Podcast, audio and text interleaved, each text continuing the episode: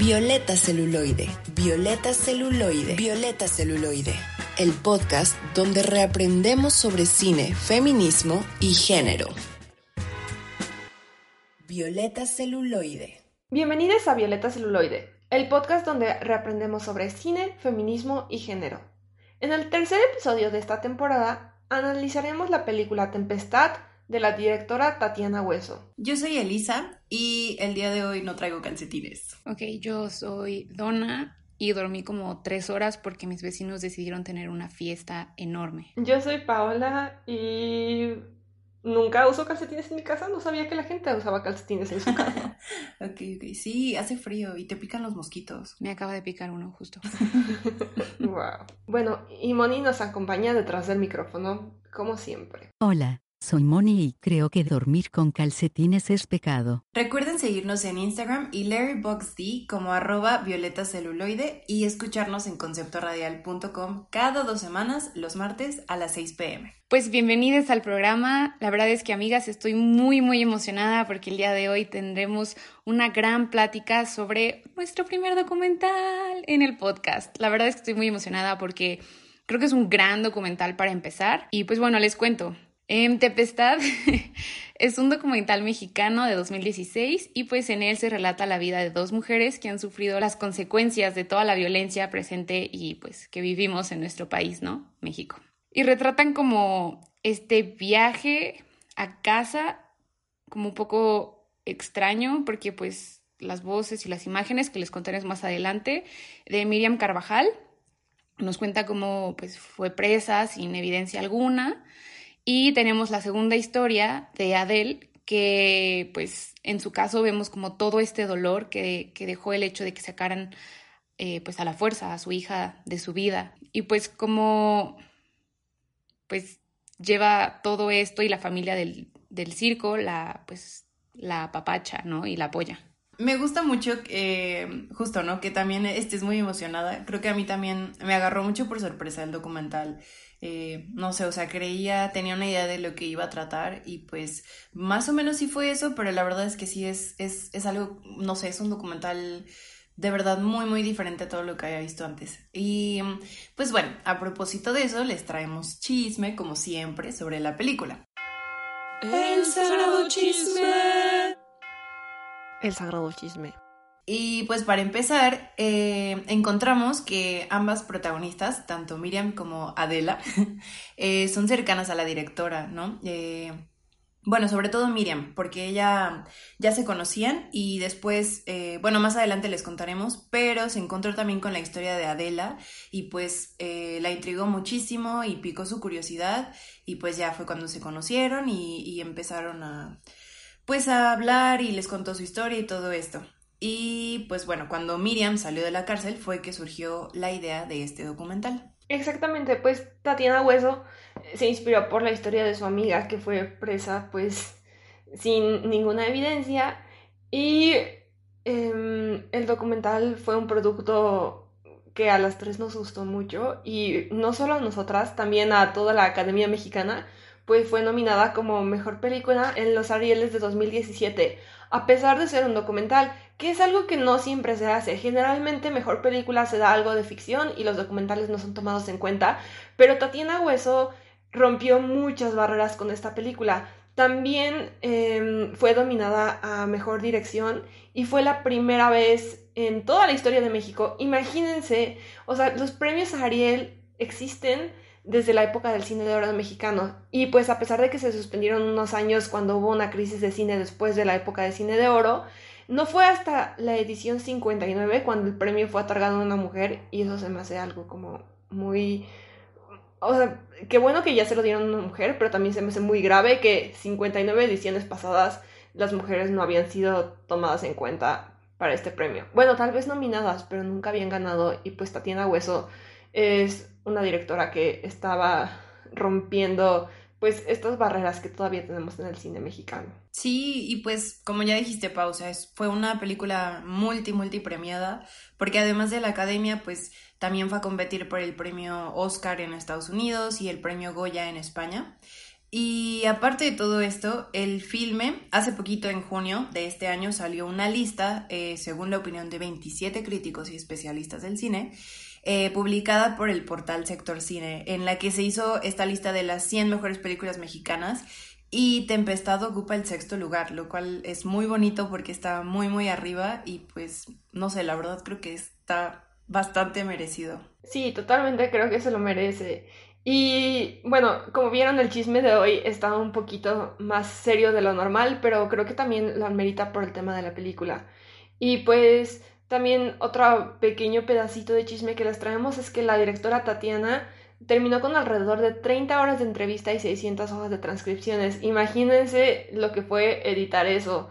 Es un trabajo enorme el que se hizo y pues nosotras creemos que se hizo de maravilla. Sí, la verdad es que fue increíble. Estaba leyendo eh, justo en una entrevista que le hicieron a Tatiana, eh, la revista Toma que pues ella le gusta muchísimo hacer estas entrevistas larguísimas, o sea, de que se sentaba con sus, eh, sus dos protagonistas y podía estar entrevistándolas hasta cuatro horas, entonces pues no me sorprende que terminara con tantas, tantas, tantas hojas de, de transcripciones y horas de entrevista. Y pues que está increíble, porque aparte leía también ese chisme de que eh, pues trabajó con alguien que le hizo las transcripciones y le ponía de que todo, o sea, los suspiros, los gemidos, las lágrimas, todo lo que decían.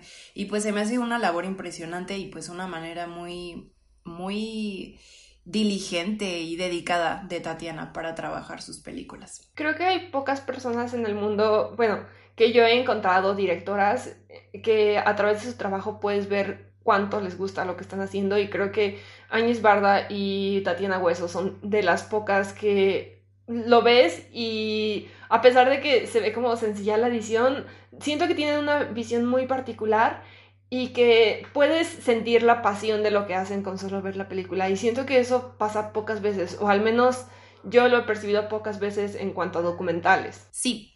Y pues bueno, para terminar también es, eh, encontramos curioso que pues Tatiana considera que este es una road movie que pues sería como de estas películas que suceden en el camino, porque ya lo verán más adelante, pero gran parte del documental es esta trayectoria del norte de México hacia el sur, hacia Cancún, y pues es a través de todos estos autobuses y carreteras, entonces pues sí, yo creo que sí, de alguna manera pues es una película, una road movie. Sí, una road movie muy peculiar. Pensamientos postcréditos. Antes de empezar con todo este análisis y toda esta conversación sobre cosas ya más específicas e, e ideas y, conceptos de la película, nos gustaría darles un poco de contexto de nuestros dos personajes. En cuanto a nuestro primer personaje, Miriam Carvajal, es ella quien hace, como ya les había contado, esta transición, bueno, trayecto desde el norte del país hasta Tulum, que es donde vive, donde vive pues o vivía vaya con su hijo Leo eh, antes de pues ser eh, pues retirada de su, pues, de su vida y de su hogar, ¿no? A ella le adjuntan, obviamente injustamente, eh, un cargo de tráfico de personas y pues la condenan a, a, prisión, ¿no? Y esta prisión en el norte pues es una completa pesadilla porque tiene un autogobierno y básicamente le ponen un precio a pues a tu vida. Y en este caso pues su vida para las personas que la retuvieron. Era de 5 mil dólares de entrada y después 500 dólares. Nada más, recuerden, ¿era a, la semana o al mes? Sí, a, la, semana. O sea, imagínense, a la semana, lo cual es impresionante porque pues, o sea, ella trabajaba en el aeropuerto, o sea, tampoco es como que ganara cantidades exorbitantes de dinero y pues con un hijo, o sea, pues no era ella sola, ¿no? Y, y por lo que pues se dio a entender en toda esta historia, pues ella era madre soltera, porque decía es que, eh, o sea, ella la, la, retiraron de su trabajo, de la nada le dijeron como tienen que viajar a la Ciudad de México y ella literal comenta en el, en el documental que, que pues ella estaba angustiada porque no sabía que con quién podía dejar a su hijo en caso de no regresar en la noche, ¿no? Y pues entiende que estaba sola, ¿no? Y pues vive este proceso como súper denso dentro de la cárcel, que pues ya les iremos contando. Y durante todo este regreso a, casa, por así llamarlo, o sea, ella como que expresa estas dudas sobre pues cómo va a ser su vida ahora y así. Entonces, Digo, ya les comentaremos un poquito más adelante, pero pues básicamente ella vivió pues bajo miedo muchísimo tiempo, ¿no? Sí, completamente. Creo que fue, es muy fuerte escuchar su testimonio, ¿no? Porque pues tú vas un día a trabajar y te despiertas y piensas que va a ser un día como cualquier otro y pues ya no vuelves a casa. Entonces es algo pues muy fuerte. Y pues bueno, la otra historia que acompaña a la de Miriam es la de Adela. Y pues Adela eh, trabaja en un circo. Ella cuenta que es un payaso, ¿no? Y su personaje pues es alguien como muy elegante. Y pues ella nos va contando su historia desde que nacieron sus hijos, cómo fue el proceso y su hija Mónica, que pues cuenta eh, muy triste que cuando estaba ya casi a punto de terminar su carrera universitaria, pues básicamente como nosotras ahorita, desapareció y pues es muy triste porque lleva 10 años buscándola. Y lo peor de todo es que pues sabe quiénes se la llevaron, sabe que fue un compañero de su misma universidad el que la entregó a esta red de trata de personas y saben que fueron hijos de judiciales y pues incluso están amenazados de muerte, ¿no? De, de que si no dejan de buscar y no dejan de hacer ruido, pues están amenazados de que un día los van a matar pero pues Adela no se rinde y pues ella sigue buscando a su hija. Y pues algo muy bonito, que ahorita ya vamos a empezar con eso, es que sí tiene un círculo de apoyo de mujeres que trabajan con ella en el circo y pues la apoyan, porque por lo que entendimos pues conocían a su hija Mónica y pues ahora es un poco como esta convivencia y, su familia. Exacto. Ahora que ya saben más de qué trata la película y las historias de las dos mujeres eh, que participan en ella, les vamos a contar sobre la sororidad entre mujeres en los tiempos difíciles que se puede ver a través de toda la película, tanto en la producción como en lo reflejado. Para empezar, pues como dijo Elisa, Adela tiene este grupo de amigas que son parte del circo, que están siempre ahí para ella. De hecho, la primera escena en donde conocemos a Adela, unos minutos después somos introducidas a este grupo de amigas. En cambio, pues en la vida de Miriam, eh, la sororidad empieza hasta después de hablar un poco del miedo y el terror que le causó ir a este lugar horrible que es la cárcel.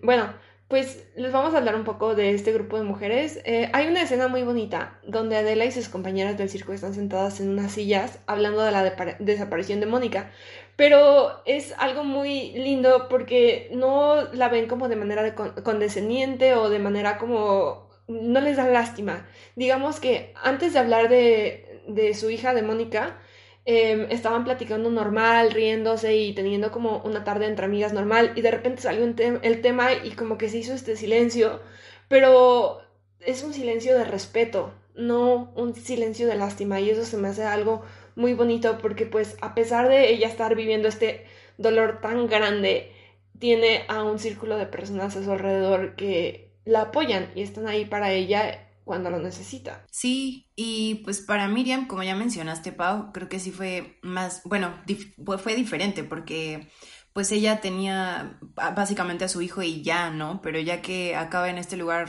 eh, terrible que es esta cárcel de autogobierno, pues la pasa muy mal al principio, ¿no? Porque dice que lo primero que le hacen es, es pegarle, ¿no? Es darle como un escarmiento que la noquea y la deja desmayada, porque es como una probadita de lo que te va a pasar si no nos pagas los cinco mil dólares. Y llega a este lugar donde hay mujeres y pues hace un calor tremendo, ¿no? Porque pues es el norte del país y le dicen, ¿no? Que siempre a la nueva le toca soplarle a las demás hasta que llega otra. Y entonces cuenta que todo este inicio fue muy, pues Independientemente, creo, de, de, lo terrible que debió ser haber ya estado en la cárcel, pues esta especie de tortura que por la que también pasó como su iniciación en este lugar, pero la sororidad para Miriam llegó en forma de una viejita que conoció allá adentro en la cárcel que pues desde el primer día le regaló parte de su desayuno y más adelante le dio ropa. Entonces es un poco como que esta mujer que se llama Juanita eh, adoptó a Miriam allá adentro y pues fue una especie de acompañamiento para ella en este lugar tan horrible. Sí, justo, solo quiero decir que al principio creemos que Juanita es una viejita, pero después eh, Miriam nos cuenta que Juanita de verdad tiene cuarenta y tantos años y pues simplemente está chimuela y se ve vieja. Yo supongo que pues por todo el maltrato que ha vivido en la cárcel, pero me sorprende que este personaje de Juanita, a pesar de que nunca vemos en cámara eh, ni a Miriam ni a ni a Juanita, que pronto vamos a hablar de eso, em, es un personaje muy alegre y nos cuenta que cada mañana la despertaba emocionada para tocar una canción en la rocola y la rocola costaba un peso dentro de la cárcel y pues ella fue quien le ayudó a adaptarse pues digamos como a esta nueva normalidad que existía dentro del el lugar horrible de la cárcel de autogobierno. Es algo que me gusta y me asusta mucho de los documentales que pues justo al escuchar esta, pues este hecho, ¿no? De, de, la edad y la descripción que da, pues Miriam, de, pues del personaje de Juanita, me, o sea, como que, no sé a ustedes, pero a mí me ayuda como a conectar con toda esta tortura, pues más que nada psicológica, ¿no? Porque al menos en el caso de Miriam solo escuchamos que, que, le, que la agreden físicamente, pues al principio, ¿no? Lo demás, pues es, una, es, una, es un constante maltrato psicológico. Y pues de hecho lo llega a decir, ¿no? Que uno de los recursos más grandes que tienen ellos, pues es el miedo. Entonces, todo este desgaste eh, psicológico que causa eh, pues el miedo y la tensión y la incertidumbre de si a pesar de que pagas te puedan matar o no, eh, se ve reflejado físicamente en pues en Juanita, ¿no? Y me pareció escuchar mucho cansancio, digo en ambos casos, pero creo que el, cansancio en la voz fue un poco más evidente desde mi punto de vista eh, en Miriam. Sí, y qué bueno que lo mencionaron porque ya se me había olvidado a mí justo eso que, que creo que sí fue sorprendente, ¿no? Saber que pues Juanita realmente no estaba tan grande, sino que pues era más bien que la cárcel se la había, bueno, se le estaba terminando. Y pues sí, eso fue bastante triste.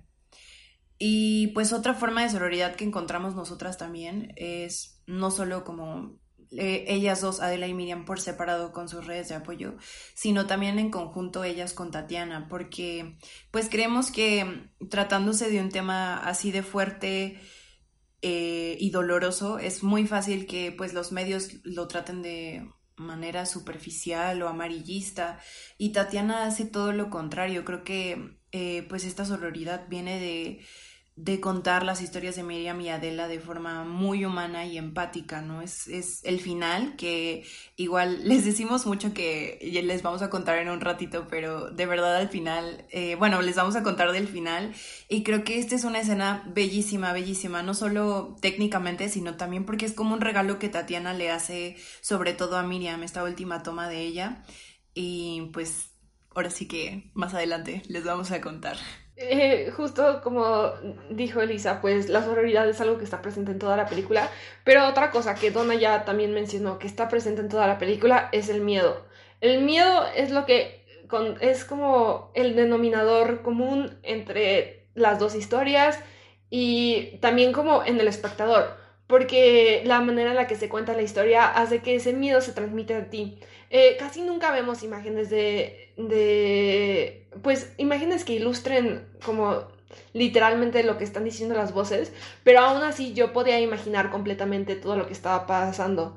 Eh, en las dos historias hay una impotencia constante, pues ninguna de las dos protagonistas puede controlar su destino y pues este está en, en manos de criminales.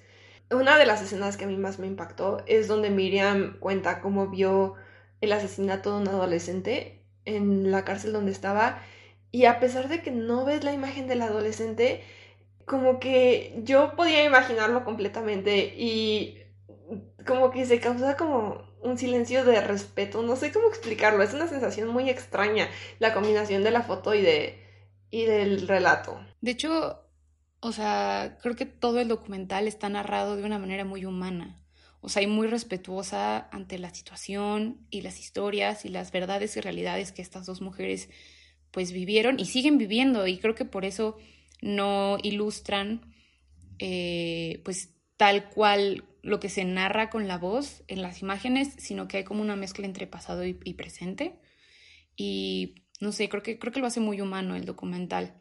La verdad es que a mí una de las escenas que más me, me llamó la atención es que, pues, va conectado con la, con la escena que comentas, Pau, de que cuando Miriam ve al, asesino de este adolescente eh, en la iglesia con, con una niña, o sea, como que me cuesta entender qué es lo que sucede en la mente de estas personas que pertenecen, pues, estas bandas y grupos y cárteles, o sea, no sé, como que me, causó mucho, mucho shock, ¿no? Porque pues, ¿cómo vas y generas miedo en, en, un adolescente, ¿no?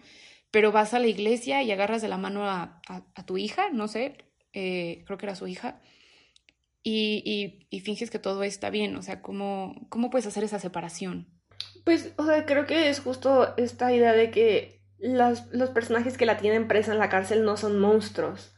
O sea, tienen como una vida afuera de la cárcel y tienen como, pues, familias y así, a pesar de que hacen cosas tan feas. Y es como esta idea de que los villanos son como de muchas capas. Y obviamente lo que están haciendo es horrible, pero es muy interesante ver como de que tienen otra faceta y de que su trabajo es matar gente, pero al mismo tiempo va a la iglesia a rezar. ¿Qué onda con eso? Sí, o sea, justo como cerrando un poquito, eh, bueno, no, no cerrando, pero complementando tu, tu comentario de que son humanos.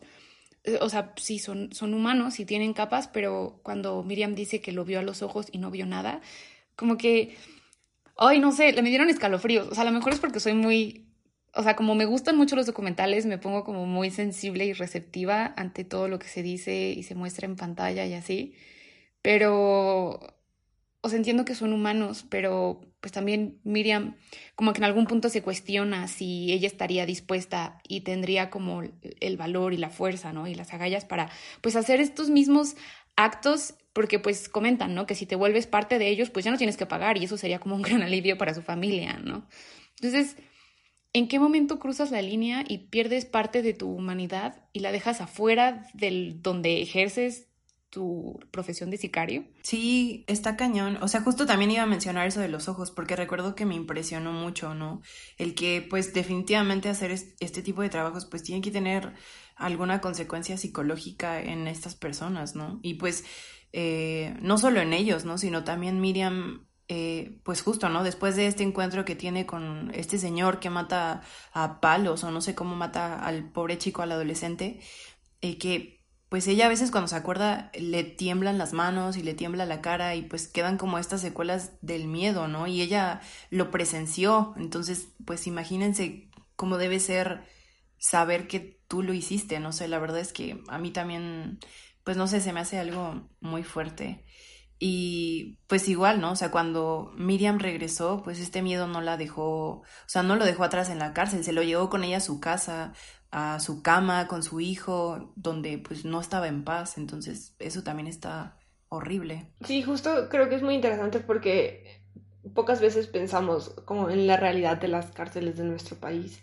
Y pues también, o sea, yo siento que este tipo de actos, o sea, de que eh, comentan en algún momento que el contador que se dedica a cobrar dentro de la cárcel es alguien que fue secuestrado. O sea, él estudió contaduría en la escuela y lo secuestraron para hacer todas las cuentas de la cárcel. Entonces a mí me da la impresión que todo este lugar de las cárceles de autogobierno, pues es como, pues estas relaciones de poder que se parecen mucho a las de aquí afuera. Tal vez aquí afuera no sean tan violentas, ¿no? Pero siempre pues las personas que tienen más dinero pues someten a las personas de más abajo y bueno, a mí se me quedó mucho esta idea de que, pues entonces, o sea, de que si todos están sufriendo, ¿por qué rayos hacen esto? O sea, no hay otra forma de hacerlo. Y pues supongo que son las personas en el poder, que en este caso serían los cárteles, que les gusta mucho la violencia y el dinero y no sé, se me hace algo horrible y difícil de comprender. Pero está cañón porque si te das, bueno, si se dan cuenta, toda la película, bueno, la, parte de, de Miriam, todo el documental, eh, ella dice que pues era como una vecindad y cuenta estos momentos felices con Juanita y todo esto. Entonces, pues todo el poder psicológico que tenían sobre, pues no solo los, nuestros personajes en, en, esta situación, pero sobre toda la gente, porque pues dicen que era como una vecindad, ¿no? O sea, que había un mercado, que había un, un pues, espacio para tatuajes, que había tiendas, ¿no? Que hasta había como prostitutas, o sea, pues era una mini mini ciudad, ¿no? Entonces, es, o sea, no sé, me cuesta como comprender cómo, cómo funciona todo esto como solo sustentándose a través de, pues, del miedo, ¿no? Y el poco o mucho dinero que puedan obtener. Sí, y pues bueno, antes de entrar ya de lleno como justo esto que mencionas, Dona, de la vida en la cárcel, eh, pues solo creo que eh, se nos hace importante remarcar que al final, pues tanto Miriam como Adela eh, rechazan el miedo, ¿no? Que es, pues es, es, esta emoción que está presente casi toda la película, pero pues al final Adela, como ya dije hace ratito, está amenazada de muerte si sigue buscando a su hija, pero dice que eso ya no es algo a lo que le tenga miedo, ¿no? Y pues Miriam también, que regresando a su casa vivía pues prácticamente encerrada y pues tratando como de, de acomodar otra vez su vida, ya sale y ya como que va retomando poco a poco su normalidad. Y pues es este tema de la resistencia como, como forma de vida, ¿no? Porque estas dos mujeres pasaron por cosas muy feas, pero aún así deciden superar el miedo para, pues para poder vivir de cierta forma en paz, ¿no? Pero pues es una paz que pues igual nunca va a llegar porque pues Adela sigue buscando a su hija, por ejemplo. Sí, justamente eso es, o sea, es muy bonito verlas perder el miedo, pero al mismo tiempo pues es un miedo por el que nadie tendría que pasar. Y pues es un miedo que viene a consecuencia de las estructuras de nuestro país y toda la corrupción y violencia que existe. Y pues bueno, la escena que les contábamos hace ratito de, de... es la escena final de toda la película, ¿no? Empieza como abajo del agua en un cenote y va poco a poco subiendo y pues hasta arriba vemos como esta eh, eh, la entrada del cenote, ¿no? Por donde entra luz y poco a poco vamos viendo que se acerca la cámara y vemos una mujer que está ahí flotando, eh, que mm, pues según yo es Miriam, ¿no? Porque Miriam había contado que le faltaba una pierna y pues al final es, es una mujer así que vemos ahí arriba flotando en el agua y pues termina, ¿no? Con esta metáfora visual de que pues a pesar de que hay como tantas cosas malas y tanta oscuridad, por decirlo de manera muy simple, eh, pues que ellas eh, siguen aquí y siguen vivas y van a seguir luchando por dejar de vivir en este miedo. Y pues ya que tocas ese tema, la verdad es que no sé cómo lo sintieron ustedes, pero me pareció percibir que se hace uso de la fotografía como un tercer personaje. Sí, pues creo que eh, este documental es muy bonito en muchas formas, ¿no? Y creo que justo la fotografía también es una de esas cosas porque creo que las tomas y todo, como estas escenas que son fijas casi siempre, pero pues hay movimiento y, y, es como muy poético. Y es curioso porque casi toda la película es con cámara en mano, pero no se siente tanto así porque hay pues cierta estabilidad dentro de la película y pues no sé, creo que la, la, edición es clave porque como ya dijo Pau hace rato, nunca vemos a Miriam, pero escuchamos su voz que se va conectando con las escenas que vemos en pantalla de, de la carretera y las casas, las ciudades, entonces creo que es súper importante esta parte visual. Y pues es como más o menos les comentaba hace ratito, ¿no? Que siento que, o sea, la voz cuenta el pasado y se siente en ella toda, es, toda esta impotencia que comentaba Pau todo este miedo que hemos estado pues también mencionando, pero hace de alguna manera un ligero contraste con, y digo ligero porque realmente pues todo como que se retroalimenta, ¿no? Pero las imágenes muestran un, presente, ¿no? Vemos este, este regreso de Miriam a casa, vemos como Adela va viviendo su vida y cómo tiene como a, todas estas eh, pues hermanas, ¿no? Porque dice que el circo es su familia eh, acompañarla en todo este proceso. O sea, es, es impresionante. No sé, la construcción y todo me, me vuela la cabeza. La verdad es que al final del documental sí me puse a llorar un poco porque pues se siente, creo que transmite a la perfección todo lo que se quiere transmitir.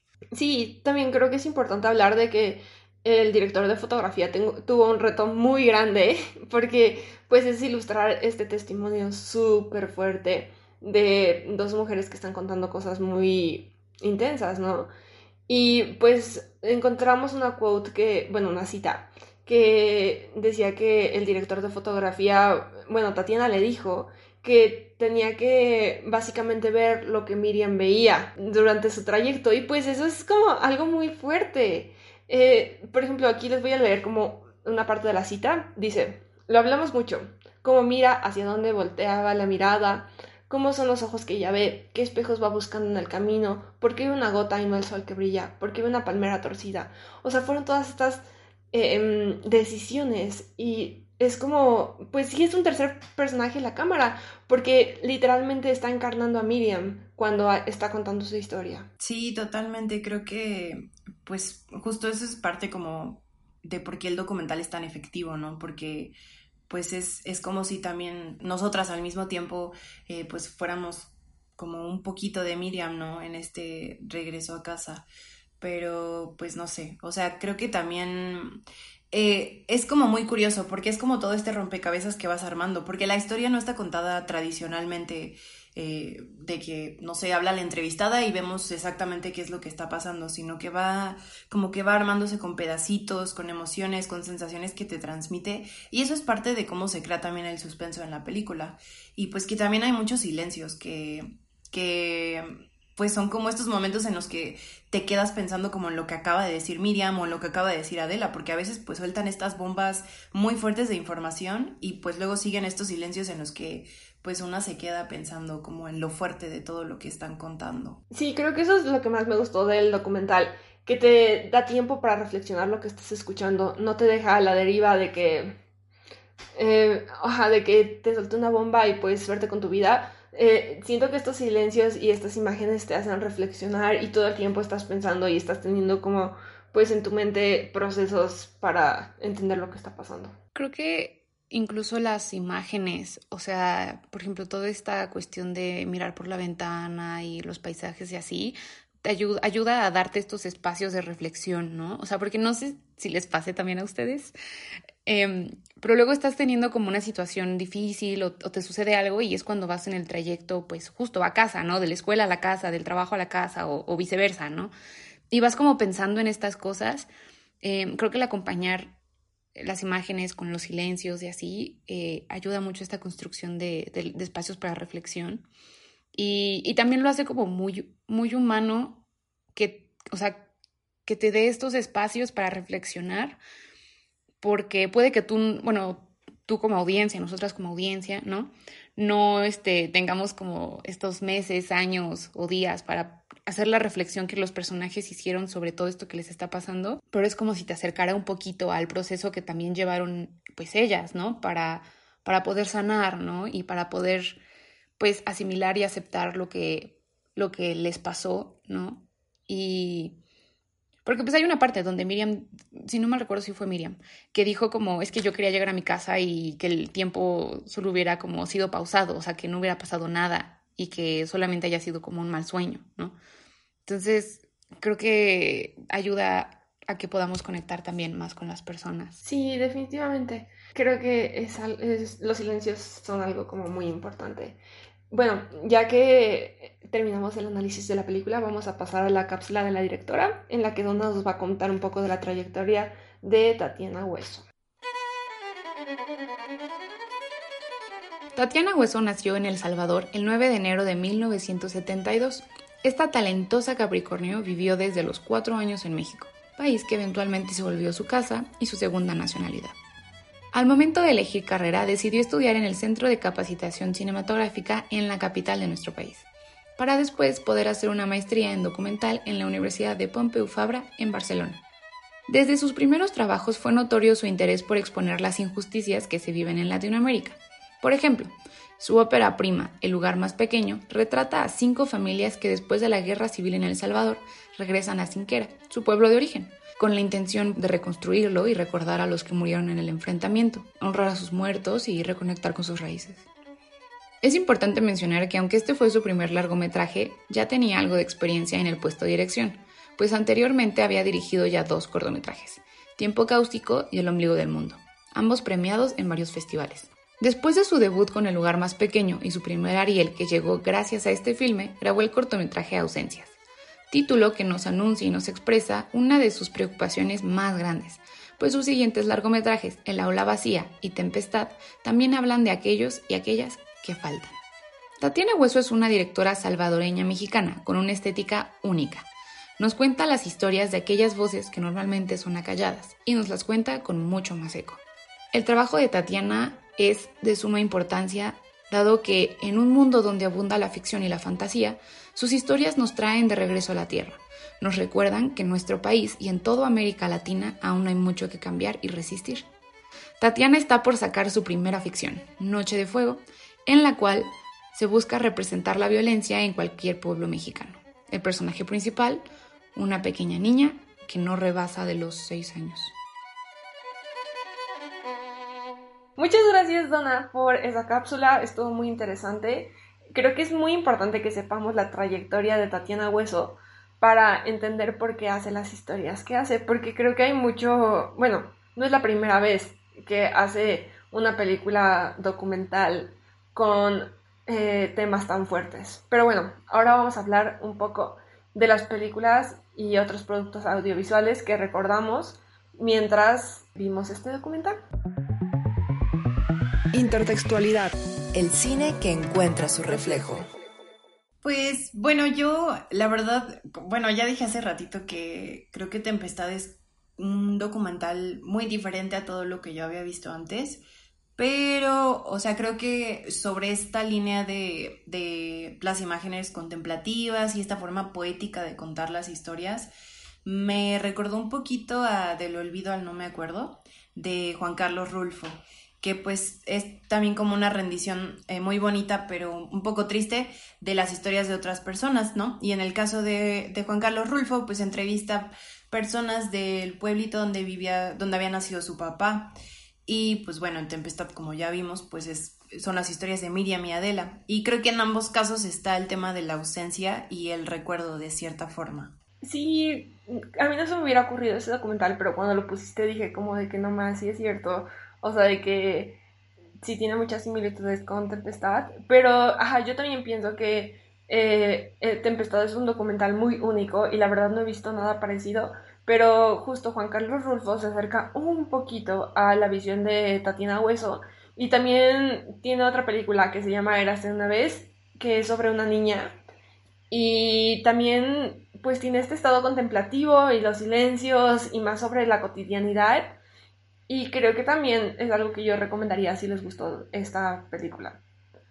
En cuanto a temas, eh, sobre el tema de desapariciones forzadas, y las injusticias que se cometen en el país, a mí me recordó a un documental que es en estética extremadamente diferente a Tempestad, pero pues que habla igual de temas sociales relevantes para el país, que es Lecciones para Zafira de Carolina Rivas y Daud Sarahandi, no sé si pronuncié eso bien. O sea, este documental trata sobre los migrantes que llegan al sur de nuestro país y viven un montón de injusticias. Por ejemplo, uno eh, le amputan la, pierna sin su consentimiento porque el tren le arrolló los dedos del pie y en lugar de nada más amputarle los dedos, le, apuntan la, le amputan. Amputan.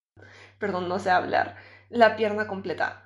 Lo que se me hace algo muy grave. Y bueno, no sé ustedes, pero a mí me gustan mucho estos documentales de denuncia porque siento que son esas cosas que generalmente no escuchamos ni en las noticias ni en medios tradicionales. Sí, creo que sí. La verdad es que sí. Me gustaría ver más documentales sobre el tema. Creo que me gustaría más informarme sobre pues estos, estos casos de injusticia.